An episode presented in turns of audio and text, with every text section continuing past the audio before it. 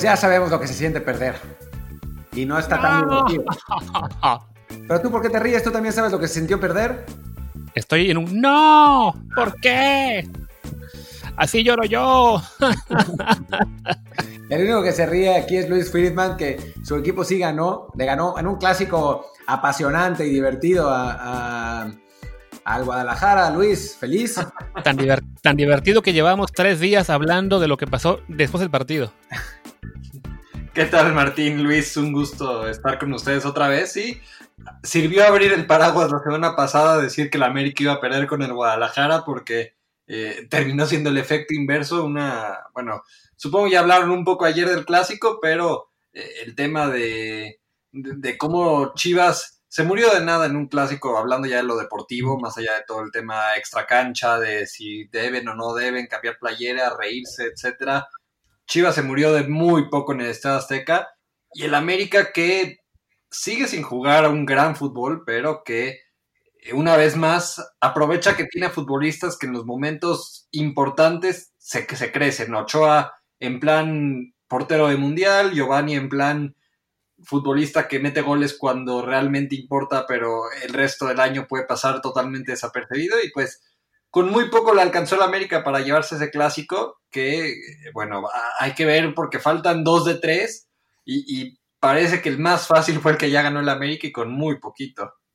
No sé qué opinas, Martín. Eh, antes que nada, creo que hoy hicimos el orden inverso de la presentación, así que yo soy Luis Herrera y les recuerdo, como siempre, que se suscriban a este programa en todas las plataformas que tenemos: Spotify, Stitcher, Himalaya, Apple Podcast, Google Podcast. Denos reviews 5 estrellas, descarguen los, episodios automáticamente. Recuerden que ya estamos prácticamente cualquier día de la semana, hasta en doble episodio, así que no olviden suscribirse. Y Martín, que aún nos saluda, yo creo que debería, deberíamos darle chance a Friedman de que hablemos en todo el episodio de hoy del clásico y nada más, ¿no? Como que no hay más temas de cuáles mencionar hoy. ¿Hubo otro partido? Yo no me acuerdo. Soy Martín del Palacio, por cierto, pero creo que no hubo ningún otro partido. O sea, nada más fue el América Guadalajara. Eh, por ahí el Cruz Azul jugó también, ¿no? Y ya. Sí, no me suena nada más. Era una semana muy flojita, lo mencionamos la semana pasada. Muy raro eso de que no jueguen todos los equipos en la jornada, ¿verdad? Yo creo que Pumas eh, afortunadamente no jugó porque se imaginan que hubiera visitado a León, que, le dieran un baile en el primer tiempo, que a Talavera lo expulsen, que hay un penal, que, que el 2-0 le haya salido barato, eso sería, sería un tema que seguramente valdría la pena platicar, pero desafortunadamente no pasó, entonces todo es hipotético aquí. Y sí, bueno, que, el árbitro le, hubiera expulsado injustamente a, Talavera y que por eso Pumas hubiera perdido. No, hablando en serio, eh, sí pasó. No fue una pesadilla, sí pasó. Y sí, la expulsión fue una ridiculez, pero nos estaban poniendo un baile. O sea, en realidad lo que fue una lástima para Pumas es que el que se fuera expulsado fuera Talavera, porque era el único que estaba previniendo que León ya se llevara un, resultado de escándalo desde el primer tiempo, porque pues, francamente eh, ellos estaban siendo mejores y, y, la verdad es que, digo, yo no vi el partido entero, vi el resumen al día siguiente, pero sin saber el resultado. Cuando vi lo del penal, pensé, uy, mejor le adelanto porque esto va a acabar 6 a 0. Pero no, finalmente Pumas logró mantener el, el decoro, digamos, pero pues con un triunfo muy merecido de León.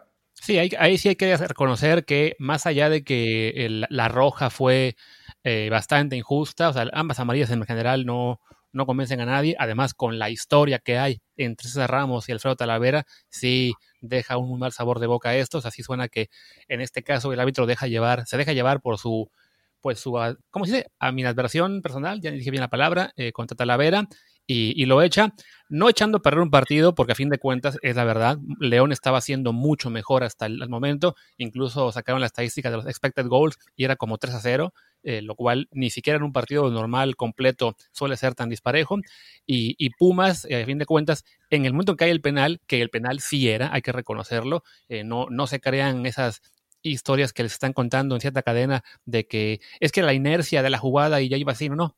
Talavera se lanza, eh, no, no contacta con el balón, le pega al jugador de León, es un penal claro. Y entonces ya a partir de ese momento, con o sin roja, la verdad es que Pumas hubiera tenido muy, muy complicado eh, regresar porque la verdad es que el León sí estaba siendo muy superior. Y bueno, se, se acabó el invicto de Pumas, un invicto que lo habíamos reconocido antes, era quizá un poco engañoso porque el calendario había sido la parte suave. Por suerte para Pumas, esta roja de Talavera cae justo antes, no de los juegos más duros, sino de este colchoncito quizá que puede dar el partido contra Necaxa. Pero bueno, ya se, se vio ayer lo que es la diferencia entre un club como Pumas, que está compitiendo bien, pero que tiene cierto límite, y lo que es León, que en este momento, junto con Cruz Azul, pues son claramente los mejores de la liga. ¿O no toca yo? y, que, y que León incluso hubo una época en la que parecía que era Cruz Azul y un escalón o dos abajo León, y realmente eh, la actuación de ayer de León digo, hay que separar el primer y el segundo tiempo porque el hombre además eh, sin duda sí distorsiona un partido, pero previo a la expulsión de Talavera, ya la exhibición futbolística de León era de altísimo nivel. Lo que han logrado, más allá de este orden defensivo que ya habíamos mencionado muchas veces con, con los colombianos, el trabajo de Fernando Navarro como este lateral que a la hora de atacar se mete entre los mediocampistas junto con Montes, junto con Aquino, lo que ha hecho Men en este torneo otra vez, que, que sigue siendo un futbolista que no desentona con Pumas y que lo ha hecho bastante bien y, de repente tienes un, equipo de Ambris que toca muy bien la pelota, que tiene una capacidad de juego muy buena. Incluso ayer le da la oportunidad a un chico, José David Ramírez, que eh, ya no es tan joven, incluso fue canterano de Chivas, tuvo algunos minutos con Chivas, no, no, no logró despuntar al 100%, le tocó una época por ahí del Guadalajara entre 2014 y 2016 complicada, estuvo rondando por ahí Pachuca, estuvo en la división de ascenso, Ahora llega León, le dan la oportunidad de titular, no desentona, que, que, creo que lo que está jugando León es ganancia. Y el ataque de Sosa y Gigliotti, que bueno, hemos mencionado mucho que no tienen gol, pero que, que, funciona muy bien en lo colectivo este equipo de León y que termina dándole un auténtico baile a, a Pumas, mencionarlo en las estadísticas. Y bueno, fueron 13 eh, disparos a portería, Tres disparos a portería tuvo León por uno de Pumas, 75-25 la posesión. O, sea, e, e, es, de esos partidos que, eh, si lo reflejamos en el fútbol europeo, sería. son las estadísticas que tiene un Manchester City enfrentando a algún equipo de media tabla para abajo de, de la Premier. Se distorsiona otra vez por el hombre de menos. Y creo que la polémica con Talavera, para cerrar un poquito ese tema, no es si era penal o no. Incluso para mí no es si era o no amarilla. Creo que es una falta de amarilla. El problema es que la primera que le saca César Ramos a Talavera tiene todo el antecedente de que César Ramos ya un par de veces expulsó a Talavera cuando estaba en Toluca, ya sacaron, sacaron declaraciones de Talavera posteriores, esas rojas, ha, criticado abiertamente a César Ramos en específico, y al primer reclamo que hizo Talavera, me acuerdo, yo estaba viendo el partido junto a mi papá, y, y cuando le sacó esa amarilla a Talavera le dije, hay un tema personal ahí, y aguas con lo que pase más adelante. No, no, no sabía que iba a haber un penal, evidentemente, pero eh, sí hay un antecedente que, terminó pesando en contra de Talavera y que pues termina, yo, yo considero, empañando una actuación redonda de León, porque habrá quien se enfoque en que todos estos números fueron por tener un hombre de más, pero creo que León hoy en día es por un paso el, el equipo que mejor juega, su única derrota fue justamente visitando a Cruz Azul y pues hay que ver cómo cierra, pero lo que es un hecho es que Cruz Azul, León, América y Pumas parecen ser los encaminados a ese top 4 de la tabla, que son los que van a pasar directo a cuartos de final, y que de esos cuatro el que mejor juega por mucho es León. Además de León, cabe destacar una cosa que es que a diferencia de Pumas, que ya tuvo la parte suave del calendario y le venía la difícil, León es al revés en realidad. A León le queda después de esto rivales en su mayoría bastante suaves, ¿no? Viene ahora San Luis, le toca después Mazatlán, después el duelo contra la América en casa, que en teoría será lo más fuerte, luego visita a León, recibe a Santos Laguna, que no han dado muy bien, cierra con Toluca, o sea, el, León no solamente está jugando muy bien, ha jugado muy bien contra la parte dura del calendario y, puede llegar muy, muy encarregado, incluso como primer lugar de la tabla, si por ahí Cruz Azul deja ir puntos en uno de los duelos que será más complicado. Sí, bueno, Cruz Azul tiene, tiene América y Pumas, lo sabemos. Eh, no sé, creo que no ha enfrentado a Chivas tampoco. Le queda Tigres, le queda Chivas, le queda Monterrey. O sea, Cruz Azul también le falta la parte fuerte del calendario. Sí, va a estar, va a estar interesante ese, ese cierre de, temporada, tanto de Pumas como de Cruz Azul y como de América, ¿no? Que, que, tienen, que tienen partidos complicados. Y León, sí, en principio, si tuviéramos que apostar, sería el equipo por el que apostaríamos para, para quedar en primer lugar de la tabla. Yo les quería poner sobre la mesa dos temas. El primero, a mí no me parece amarilla tampoco lo del penal y creo que, que tiene que ver con que en México estamos muy mal acostumbrados con las amarillas. O sea, los árbitros sacan amarillas por cualquier cosa. En, México se amonesta y se expulsa. Yo me acuerdo hace mil años, eh, eh, hicimos un, reportaje en la afición hace como 20, literal, como 20 años, qué triste, pero es la verdad. No, como 15. Eh, en el que decíamos que nos dimos cuenta que en México se amonesta y se expulsa muchísimo más que en cualquier liga europea. Y, no es que sea un, fútbol más violento, al contrario, más bien en Inglaterra se pega más, lo que pasa es que los árbitros dejan jugar. En México estamos terriblemente mal acostumbrados a que cualquier faltita que se pase un poquito de, lo normal es de amarilla, cualquier reclamo es de amarilla, cualquier situación fuera de lo, de lo normal es de roja. Y eso, la verdad es que para mí es un atentado al fútbol, porque dejas a los equipos sin sus mejores jugadores. O sea, en este caso, el León hubiera ganado, no, no hay problema, pero como dice Luis, se empaña el triunfo porque juegan más de un tiempo con, 10 jugadores, ¿no? Cuando si Talavera hubiera jugado, que Talavera es en este momento el mejor jugador de Pumas, quizá junto con Dinero, eh, y el León hubiera ganado 2-0 porque lo hubiera ganado igual, todo, nadie hubiera hablado de ninguna roja ni de ningún ni de jugar contra 10, o sea, no, no, no hubiera habido esta distracción. Eso por un lado. Y por otro lado, ¿se imaginan lo que sería este León con Macías? O sea, yo creo que en este momento Macías, tanto León como Macías deben estarse arrepintiendo los dos de haberse separado, ¿no? es lo único que le falta a este equipo de León. La verdad es que este, este, este planteamiento de León con Ambriz, con un 9, con mejor olfato goleador que, que Sosa y Gigliotti, estaría aplastando lo, que va este torneo, es la verdad. Y que, bueno, lo hizo un poco hace, hace unos años. A ese León que ganó 13 partidos seguidos, pues era muy parecido al de este torneo. La diferencia, pues, es, es que tenía un Macías que terminaba todas estas jugadas que está generando Montes, Navarro, etcétera, y ahora pues le falta, y bueno, lo que, lo, que dices es muy cierto, en Chivas Macías no ha tenido compañeros que, le den balones, y, se ha visto que a falta de esos compañeros, Macías no puede solo, no es un crack desequilibrante, no es, no sé, un Carlos Vela, por darle una proporción mexicana, que, va a bajar a, recibir el balón y él se va solito a generar una jugada de gol. En León le generaban muchísimas oportunidades y en el Guadalajara no tiene quien le genere. En nombres en teoría los hay, en el funcionamiento sigue sin encontrar primero Tena y ahora Bucetich quien lo haga. Y bueno, lo que mencionas de las tarjetas, para, cerrar un poco esa parte, creo que tiene que ver, y, y esto es algo que he pensado mucho tiempo, con la falta de carácter que tienen la gran mayoría de árbitros mexicanos, que lo solucionan con tarjetas, y ahora con la llegada del VAR solucionan muchas cosas con aventarle la bolita, incluso en el partido del viernes de Mazatlán Cruz Azul, que, salió toda esta polémica del penal que toca dos veces con, las dos piernas Jonathan Rodríguez, mencionaba David Medrano en una exclusiva eh, que, que, en la caja negra del VAR se escucha cómo le dicen al árbitro central, ven a ver la jugada porque la tocó dos veces y él le responde, díganme ustedes qué marcar, no la voy a ver. Eh, eso a mí creo que por protocolos del VAR eh, tendría que, suspender inmediatamente al árbitro central y tendrían que, realmente modificar muchas de las cosas que están pasando con el arbitraje mexicano porque no es posible eh, una resolución de ese tipo y es solo un ejemplo de varios de cómo el arbitraje mexicano en su mayoría no tienen la personalidad de manejar un partido y todo lo quieren solucionar primero con tarjetas y ahora con no marcar y esperarse a ver qué resoluciones del VAR. Sí, el, árbitro en ese partido fue Oscar Macías, que ya ha tenido previamente también algunos, algunas actuaciones un poco cuestionables. En el caso de Macías, creo que, bueno, también ya para cerrar con el partido de León Pumas, está el hecho de que, bueno, como dices, ¿no? le, faltaba, eh, le falta a León ese 9, que, era Macías, a Macías le falta ese equipo que le genere como era León, porque a fin de cuentas, este, pues, le, ahí sí le ganó la, el pensar más a largo plazo, en el que si se queda en León, significa que van a pagar por mí una, una gran cantidad de dinero y después no me voy a poder ir a Europa porque, voy a, porque van a querer ganar aún más. Entonces, tuvo que dar un, un paso para atrás Macías pensando en la posibilidad de irse más pronto a Europa, ¿no? Más allá de que en este momento le esté yendo mal con Chivas, pues en Europa ya lo tienen visto, sabemos que hay contratos con varios equipos, en particular con la Sociedad, y que por lo que le queda de contrato, tarde o temprano se va a ir, ¿no? Entonces, es en ese sentido, para Macías creo que es un mal momento, pero que él sabe que, que a fin de cuentas a mediano y largo plazo valdrá la pena si se puede ir al fútbol europeo.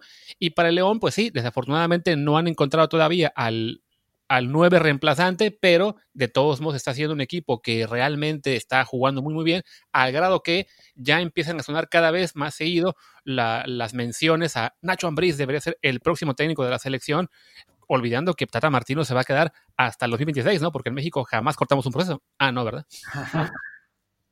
pues sí, no, no, la verdad es que el, Penacho Ambris sin duda ha hecho una gran labor en León y, sería muy bueno como, como, técnico nacional con el único asterisco que Este León juega normalmente con ocho extranjeros. Los tres mexicanos que juegan son muy importantes, pero sí es, es un equipo que, basa su fortaleza en extranjeros, lo que, bueno, no quita que, Nacho haya eh, tenido una, una, excelente actuación y que pueda repetirlo dirigiendo a mexicanos también, ¿no? Pero sí. y además una cosa, de los tres mexicanos, uno ya renunció al tri. además, además, y el otro no lo llaman, así que está, estamos... Pero bueno, hablemos ahora sí del, clásico, ¿no? Que no le tocó a Friedman hablar de eso, entonces que, que, él nos pueda comentar sobre todo más de cancha, que es de lo que no se ha hablado para nada en, eh, pues en, en, medios, tampoco nosotros ayer. Entonces, que nos comente un poco Friedman pues, lo, que vio en este partido y, qué, qué lecciones deja este América Chivas tan, tan pobre. Bueno, ya decía un poco al principio en esa bienvenida un poco revuelta que, que, Chivas se murió de nada y es que sí, otra vez eh, parece que cuando parecía que Bucetich ya había encontrado el funcionamiento ofensivo para Guadalajara, de repente en este partido otra vez se encuentra trabado. Antuna por la izquierda no ha logrado, no es que por la derecha hiciera mucho mejor las cosas, pero, pero no encontró cómo ser desequilibrante. La verdad es que la defensa de América se había visto muy pobre en, en lo que iba de torneo y a pesar de ello, ni Antuna ni Visuela, lo de Vega este torneo para mí sigue siendo lamentable más allá de fiestas o de si dio positivo de COVID o de expulsiones incluso, lo de Vega este torneo ha sido lamentable, me parece ridículo que su nombre siga incluso en una baraja de selección, en este momento no podría estar. Y, lo que mencionábamos de Macías, que, termina quedando solo. Prueba Bucetich con Villalpando, con Dieter, que hay que acordarse que en, en Pachuca cuando surgió era un futbolista que llamaba mucho la atención, pero de repente se perdió, fue fue, fue a Tigres, estuvo en la banca de Tigres, por ahí estuvo dando vueltas en varios equipos. Y ahora en Chivas. Problemas de disciplina, parece. En también, también, yo había escuchado que tiene ahí temas eh, extrafutbolísticos que le han pesado a, a, Dieter Villalpando, pero le da la oportunidad eh, Bucetich en el clásico y, y, no logra hacer ese vínculo que decimos que sigue buscando Chivas entre la cuestión defensiva y, trasladarse hacia el ataque, que, bueno, Molina sabemos que sus cualidades son más defensivas y Dieter no ha logrado ser tampoco ese, no, no quiero decir un 10 porque tampoco es su posición, pero un enlace entre el medio campo y el ataque, que bueno, no ha sido tampoco la Chofis, que otra vez entró, pasa desaparecido en el campo, entró Oribe Peralta al final del partido, tuvo una por ahí muy clara para, para empatarlo, más allá de si las risas o los cambios de playeras, eso es lo que le debería preocupar a la afición de Chivas, que otra vez recurrieron a Oribe para tratar de ser el salvador del partido y no pudo hacerlo. Y de parte del América, bueno, que, le salieron las cosas a Miguel Herrera porque arriesga bastante al jugar con, con Sánchez y con Córdoba en el medio campo, que ninguno es un gran recuperador. Sánchez termina teniendo esa labor, pero se la juega mandando a Cáceres a la banca, al, a Santiago Cáceres para, para ser más específicos. Y, y, le, y, le, sale bien al final del día, logra aguantar ese medio campo con Córdoba y Sánchez Benedetti por un lado, Suárez por el otro, que ha sido irregular, pero ha sido de lo mejorcito del América en el torneo cuando ha logrado eh, dar, un, dar una buena actuación. Realmente fue muy peligroso por el costado de la izquierda. Y lo de Giovanni que mencionábamos al principio, que, que tiene que recibir esta oportunidad forzada por la ausencia de Viñas y porque tampoco estaba todavía al 100% Roger Martínez, tampoco da un partido especialmente bueno, pero al final del día termina anotando el gol de, la victoria, un, buen movimiento para, recibir de espaldas y, definir de muy buena manera para vencer a Budiño y de esa manera pues el América con no mucho fútbol le alcanza para ganarle a Chivas, ni siquiera fue superior ni en cantidad de disparos, ni en cantidad de disparos a puerta, ni en posesión, ni en cantidad de pases, ni en efectividad de pases. Estadísticamente incluso termina siendo superior Chivas, pero con el pecado de que no supieron generar tanto al frente y que el América a lo largo del torneo ha demostrado que es el equipo más contundente que más goles anota en relación a disparos a portería y le termina alcanzando para ganar un clásico bastante malito, yo quisiera decir, pero que, pues es un 1-0 que suma y que cuando Miguel Herrera hablaba de la presión de jugar tres clásicos seguidos, por lo menos ganó el primero y que para la gran mayoría del americanismo es el más importante. Y bueno, la, calidad del partido es también algo que, debería preocupar, porque a final de cuentas, pues son dos de los equipos más poderosos del fútbol mexicano. Eh, y bueno, la tabla general lo, lo manifestaba así, ¿no? Estábamos hablando, si no me equivoco, de segundo contra quinto. Eh, antes de. No, cuarto contra quinto, ¿cómo era? Cuarto y sexto, creo. Cuarto y sexto, o sea, dos de los equipos de, la parte alta de la tabla que dieron un espectáculo muy pobre, ¿no? Y eso, eso creo que es lo que debería preocuparnos más allá del marcador, más allá de, del, relajito del final del partido y de la polémica, ¿verdad? O sea, que dos de los equipos más, los dos equipos más populares más del, del, fútbol mexicano, dos de los equipos más poderosos y dos de los que gastaron más en refuerzos, más allá que los de Chivas quizás no hayan sido los adecuados, hayan presentado un espectáculo tan pobre y no es que haya sido el principio del torneo, o sea, llevan varias semanas. No, y, creo que también, digo, e, ese tema de la polémica de, lo del cambio de playeras o las risas, sí afecta, en un, sí demuestra algo por lo menos. No es que influya directamente en lo futbolístico, pero sí demuestra que eh, para muchos de los futbolistas que estaban en la cancha era un partido más. Y no debería de ser, más allá de que sean equipos de la parte alta, sí uno esperaría que el futbolista de América y el futbolista de Guadalajara dé un extra y, corra más y, meta la pierna más ya sé que el fútbol no se gana con, con esfuerzo y con coraje, pero eh, si uno esperaría, si un partido no va a ser de alta calidad futbolística, al ser un América Guadalajara, uno esperaría ver, ver más sangre en los dos equipos, no, no, no, no en un sentido literal de, que haya golpes, sino más, más esfuerzo, más entrega. Y, y sí faltó quizás eso, digo, al América no le podemos exigir porque lo ganó. Si al Guadalajara, que, que termina siendo el que estando abajo en el marcador, tampoco cambia drásticamente y dice, estoy perdiendo el partido más importante de la temporada regular. No, no parecía que fuera el partido más importante de la temporada regular para el Guadalajara, tampoco para el América, y termina eso reflejándose en un partido mal jugado y que además de mal jugado, tampoco demostraba ese fuego que tendría que haber en un América Chivas. Y bueno, yo creo que con eso ya podemos dejar de hablar del clásico y hablemos ahora del equipo que, pues sin hacer mucho ruido esa semana, porque le tocó un partido en viernes, que digamos ya quedó un poco opacado por el resto de la jornada, pero que a fin de cuentas eh, ganó 3-2, con polémica en un penal sí que se tocó dos veces, pero bueno, es Azul, que ganó 3 goles por 2 en Mazatlán, que es líder general, eh, y bueno, pues digamos que en las últimas semanas el León le ha robado un poco de protagonismo en términos de, nivel de juego, pero ahí está la máquina de nuevo como líder, con el líder de goleo con 10 goles, este Rodríguez, el uruguayo. Entonces, ¿qué podemos pensar del Cruz Azul? Sobre todo que viene una jornada en la que, si no me equivoco, tiene un partido, no, creo que el, el Cruz Azul América, especialmente, ¿no? un partido que va a ser pues, de los definitivos para, la parte de arriba. No, lo, lo, lo de Cruz Azul, más allá de que lleva tres victorias consecutivas, creo que sí debe de preocupar un poco a Ciboldi porque bajó de nivel el equipo de Cruz Azul Hablábamos en las primeras siete jornadas de que era con diferencia el equipo que mejor fútbol jugaba, incluso aunque había perdido en Querétaro un juego medio de accidente, era con diferencia el equipo que mejor jugaba. Y en las últimas semanas sí ha bajado el rendimiento, incluso el viernes eh, me parece que no da un partido lo suficientemente bueno para ganar.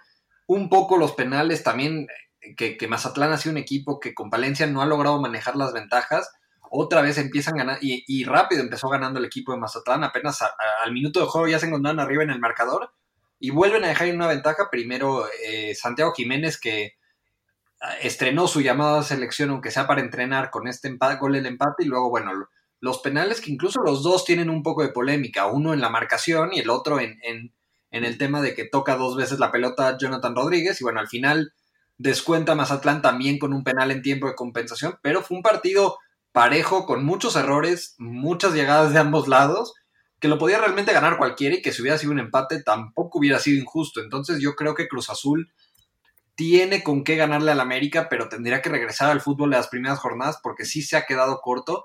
También ha tenido algunas dudas Cross y Boldi en el medio campo. Le ha estado dando oportunidad a, Nacho Rivero, este futbolista que viene de, de, Tijuana. Incluso en esta ocasión arrancó con Alexis Gutiérrez, este, este chico mexicano que, que se esperaba mucho de él, que tampoco le han dado tantas oportunidades, se la jugó con él de inicio y, ha mandado a la banca en los últimos partidos a Vaca, en esta ocasión también el Piojo Alvarado termina entrando de, cambio en el segundo tiempo y por ahí está probando por la izquierda y como compañero de Luis Romo es donde no tiene todavía el 100% claro quiénes son sus mejores hombres y Boldi no, no le ha funcionado en los últimos dos, tres partidos, pero creo que es más fácil trabajar ganando, han sido tres victorias consecutivas sin convencer mucho y, creo que la gente de Cruz Azul, sobre todo con la rivalidad que tiene contra el América, no le molestaría si es una cuarta victoria consecutiva jugando como jueguen el, domingo.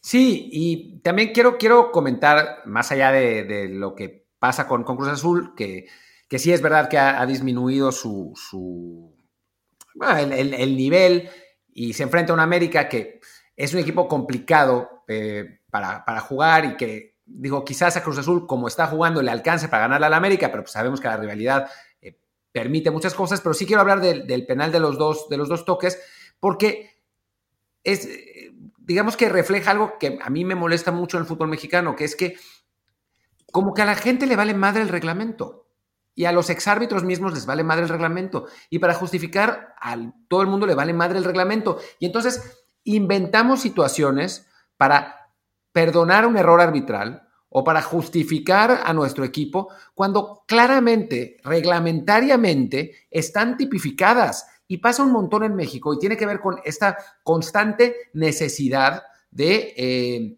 creernos por encima de, las reglas, eh, poder ir por un lado de las reglas. El reglamento en, el, ya no me acuerdo cuál es el, inciso, pero que habla de los penales, es muy claro al decir que no se puede tocar dos veces la pelota. Pero es que es clarísimo, no, hay, no, hay, no debería haber ni sombra de discusión. Y además, lo que estaban diciendo, que la pelota no se desplazó cuando la, se tocó por primera vez, es mentira. O sea, viendo la jugada en cámara lenta como la tienen en el bar, es mentira. La pelota se desplazó en el primer toque y cambió, cambió la trayectoria en el segundo. Es que hay que ser, no, hay que no quererlo ver, porque no es, no es solamente de ser ciego, es absolutamente evidente. Y me parece increíble, y eso, eso yo, a mí me indignaba, pero pues ya no me peleó en Twitter, entonces me da igual, pero me parece increíble que la gente invente una realidad, o sea, haga un fake news y lo hizo Eduardo Bricio para ayudar a su cuate, a su hermano, y lo hizo Arturo Bricio, y lo hicieron los aficionados de, Cruz Azul. El Rodríguez toca la pelota dos veces. O sea, es que es así. ¿Es accidental? Sí. No, no quiso hacerlo. No. Pero pues así pasó. Y eso, eso fue. No, no puedo entender por qué en México intentamos vivir más allá del reglamento, así como cuando querían convocar a Zambuesa, que el piojo decía, no, no importa, nosotros vamos a hablar con la FIFA, cuando el reglamento tipificaba claramente que no se podía. Y pasa en México todo el tiempo. Lo que pasa es que como en el fútbol mexicano, dentro del fútbol mexicano, pasan estas cosas y la gente dice, sí, sí, tienen razón, no se desplazó. Cuando claramente se desplazó, cuando lo tratamos de hacer internacionalmente, pues obviamente no se puede y nos chingan.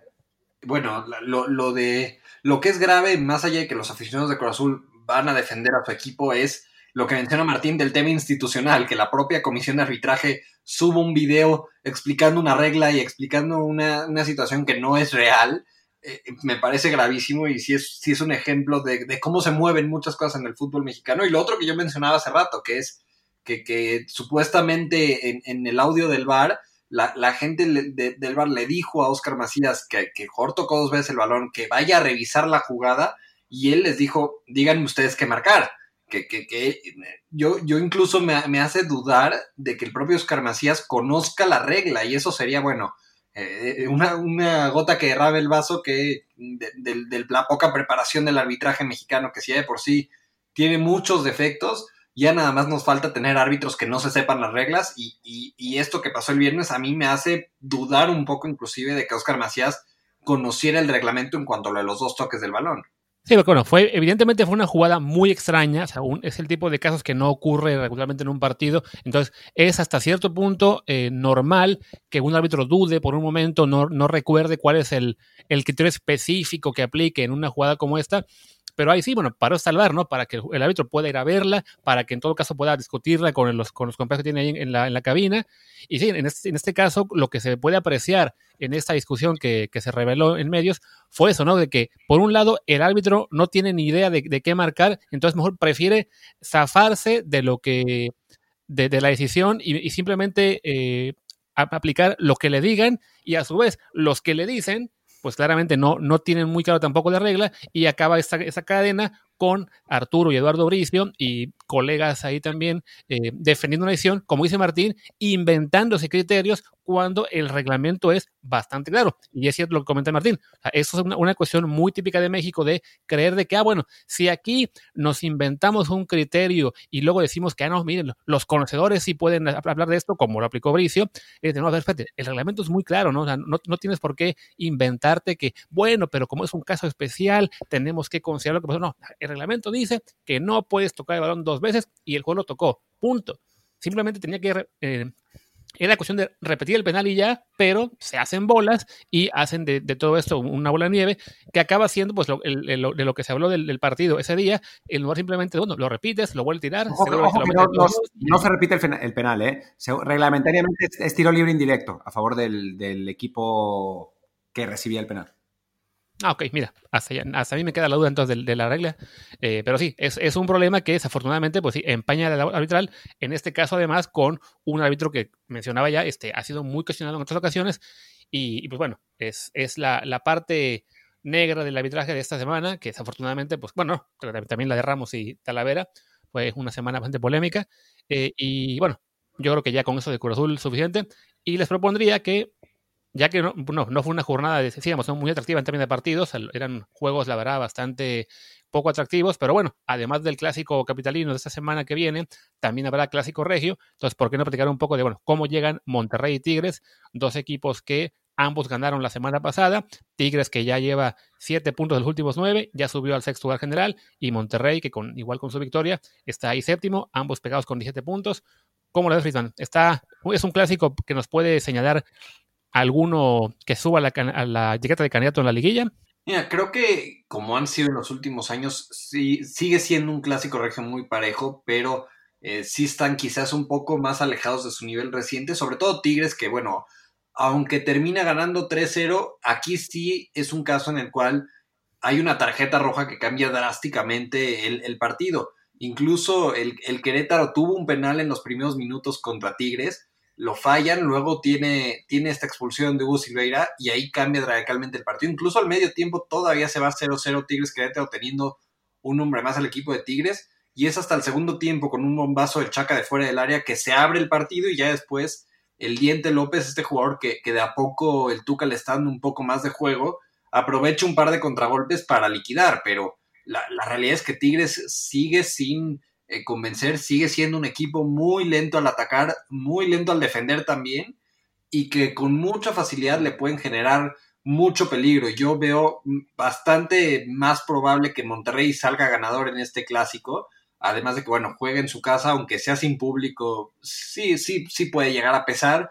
E, es tu cancha al final del día y son tus vestidores y, y termina jugando un poco a favor del equipo de Rayados ser ser local y que hay futbolistas que están llegando en muy buen momento. La verdad es que Maxi Mesa, que llegó a, llegó a Rayados con muy buen cartel, que venía de jugar un mundial con Argentina, está encontrando muy buen nivel de juego. Lo de Charlie Rodríguez, que mientras se habla de que puede ir a Italia, está jugando todavía en un buen nivel, no en el nivel a lo mejor de hace un año, pero sigue siendo un hombre importante. Lo de Celso Ortiz en el medio campo ha sido también muy bueno. Y destacar también lo de Akeloba, que eh, terminó convirtiéndose en esta dupla para Funes Mori y, están funcionando bien. Sorprende ahora que eh, Mohamed ha, mandado a Vilés Hurtado a la banca, eh, no, no, tenía en este partido a Dorlan Pavón, pero encontró bien cómo solucionarlo. Vincent Janssen parece un poco rezagado también, pero parece que Monterrey ha encontrado su equipo, aunque no contará con César Montes en la defensa. Esa es la, única ausencia que yo creo que podría equilibrar un poco el juego, pero sigo creyendo que Rayados llega en mucho mejor forma que un Tigres que aunque goleó, sigue teniendo muchos defectos al atacar y al defender. Ahora que mencionabas a Akelobe, te iba a preguntar por él, por esto, bueno, ahora que hubo cambios de regla de la FIFA de elegibilidad y de que ya podemos, de que tenemos un menú más amplio para naturalizar jugadores, Akeloba de todos modos no estaba impedido de jugar algún día por México, pero ¿cómo ves? ¿Es hora de empezar a, a mirarlo o todavía es muy pronto y mejor esperamos a que haga tres goles más? No, definitivamente de entrada fue muy pronto que, que Rayados haya pagado una millonada por él cuando había tenido un torneo bueno con Querétaro. Sí, sí es un muy buen futbolista, tiene, tiene un techo todavía bastante alto porque tiene 22 años y ya está haciendo, y, sobre todo que bueno, tiene algo que, no es muy normal en un futbolista mexicano, tiene un, un, alcance físico y una velocidad que, nos falta a lo mejor de medio campo hacia adelante. No, no, no quiero adelantarme sobre todo porque a mí me, interesaría mucho saber qué pasaría si un futbolista de color, digo, hemos tenido futbolistas mm, que, tienen un tono de piel oscuro, pero tal cual de color, no sé cómo reaccionaría la gente en México, creo que sacaría temas racistas que están un poco escondidos y, sería un poco preocupante qué pasaría si un futbolista como Akeloba termina representando a México. Si de por sí en la semana eh, había periodistas que reclamaban que, el, que Santiago Jiménez estuviera convocado a la selección siendo de padre argentino, a pesar de que nació en México, ya me imagino qué pasaría con un llamado de Aqueloba. Sí, aunque estoy tratando de ver la, los reportes del campeonato africano sub-23, porque... Un sub-20 me parece. Eh, lo, lo, último que vi de él es que jugó en Toulon con Costa de Marfil cuando, cuando él era sub-20 todavía. No, no hay ningún registro posterior a los 21 años. Fue convocado al partido de increíble lo que estamos haciendo con esto de las naturalizaciones. Sí fue convocado a, los, partidos de Costa de Marfil contra Níger eh, en el campeonato africano sub-23 y estuvo en la banca, por lo menos en la vuelta, que ganó 6-1 Costa de Marfil y en la ida voy a ver si, pero no, no dice si entró de cambio o no, y en la ida en la ida no está, no, es, no aparece ni en la banca, pero, pero de que estuvo convocado, estuvo convocado. Habría que comprobar si, si jugó si jugó alguno de esos partidos, porque si es, si alguno de esos partidos jugó, eh, entonces quiere decir que ya no sería elegible para estar en la selección de, de México. Aún así, a ver, lleva dos años en, la, en, en el país, le faltan tres, falta todavía un, trecho largo y bueno, se nota que está siendo eh, convocado, siendo considerado por lo menos por la selección de Costa de Marfil. Así que me parece que es un poco un sueño guajiro, aunque lo que dice Luis es importante, ¿no? O sea, nunca hemos tenido a un jugador de color eh, hijo de extranjeros o nacido en el extranjero en la selección mexicana y sí es posible que no se lo tomen muy bien, ¿no? O sea, los jugadores de raza negra que hemos tenido han sido jugadores mulatos como Giovanni Dos Santos, Eduardo Isela, Jonathan Dos Santos, o mexicanos de raza negra como Melvin Brown, que eh, bueno, viene de, una zona del país donde hay mexicanos de raza negra, pero no, no son jugadores, digamos, de origen africano, que es lo que, lo que quizás sí pues levantaría esa, esa, pues esos, eh, pues esos prejuicios que, que, existen en México y que a veces no, no nos gusta aceptarlos, ¿no? Yo, porque quiero ver el mundo arder, espero que, algún día lo llamen, nada más para ver la reacción del público mexicano. Y bueno, porque además, como dice Friedman, es un jugador con un potencial bastante alto que le podría aportar en su momento a una selección mexicana algo diferente eh, a lo que en su momento fueron eh, jugadores naturalizados como, no sé, como, como Guille Franco, como Gabriel Caballero, el caso de Ciña, que creo que ahí sí, bueno, Ciña fue un jugador que también aportaba algo distinto, entonces será interesante si llega. Estaba revisando justo ese, los, los reportes de Soccer Way de la, de la Copa Africana sub que mencionas y no, no sale como que haya jugado ningún minuto en, ninguno de los partidos. Entonces ahí la, posibilidad está, aunque sí, claramente sí, si aún faltan todavía para que sea elegible, por lo menos, según yo le faltan todavía dos años, no tres. Tres años. Sí, Llegó en 2018. Llegó en 2018 a Querétaro jugó 2018, o sea, llegó, ah, lo acababa de abrir y ahora lo cerré. Em, sí, porque pensé que, que, no se iba a dudar de mi palabra. Eh, jugó, las temporadas que ha jugado en México son 2000, perdón, 2019, el clausura, lo jugó, con Querétaro y 2019 la apertura. Y después 2020 clausura y 2020 la apertura. O sea, le faltan tres años todavía para poder jugar. Ah, entonces sí, todavía le falta bastante. Habrá que, habrá que esconderlo de Costa Marfil de algún modo, ¿no? Que, no le lleguen los llamados para tener esa posibilidad. Que, por eso decía yo que fue hasta precipitado que, que Rayados pagara eh, esa millonada para llevárselo, porque pues fueron, fue un torneo bueno con Querétaro, torneo y medio si acaso, y, ya estaban eh, vendiéndolo como un futbolista y que incluso se lo pelearon Tigres y Rayados y bueno, como, como son las cosas, ahora seguramente será el, futbolista a seguir, porque sí pinta para ser titular en, el juego contra Tigres. Y, y, que Tigres ha tenido este tema de la lentitud de la defensa contra la velocidad de Akeloba, sí creo que, bueno, puede ser la gran narrativa de, este sábado y el gran futbolista a seguir y el que puede realmente eh, romper un clásico regio que, que, que sí creo está un poquito inclinado a favor de Rayados. Y sí, y Martín, no sé qué opinas tú, pero esta charla que acabamos de tener de unos cinco minutos sobre Akeloba y la selección mexicana me recuerda a aquella ocasión en que discutimos con Jazz Corona ese once hipotético de la Juve contra, contra el Bayern, de quién ganaría, y eso es como que una señal de que quizá este episodio del programa debe llegar a su fin. Estoy de acuerdo, aquella vez fue la cosa más, más random del mundo, estábamos hablando de cualquier, de cualquier otra cosa, nos pasamos 10 minutos haciendo un once hipotético del Bayern y la, y la Juve y y sí, ya cuando, cuando empezamos a divagar así, creo que es mejor dedicarnos a otra cosa por el día. Así que simplemente cerraríamos con, bueno, ok, para los dos clásicos este fin de semana, pronóstico que cada quien se, como dice acá, que cada quien se moje y diga quién va a ganar. Yo voy con empate en el Capitalino y Monterrey en el Regio. Yo creo que Monterrey en el Regio y Cruz Azul en el Capitalino. Yo creo que Cruz Azul en el Capitalino y empate en el Regio. Venga, pues terminamos por el día de hoy. Como siempre, Tocayo, ¿dónde te puede encontrar la gente en redes sociales? Eh, me pueden encontrar en Twitter como arroba Friedman con F mayúscula y L mayúscula. Perfecto, pues eh, cerramos. Yo soy Luis Herrera, mi Twitter es arroba LuisRHA. Y yo soy Martín del Palacio, mi Twitter es arriba, arriba, arroba Martín. ¡Arriba! arriba, arriba, arriba, arroba Martín DELP y el de el podcast es desde el bar pod, desde el bar POD. Muchas gracias y pues nos vemos mañana porque esto ya es, ya es casi de harina. Pues venga, hasta pronto. Chao, chao.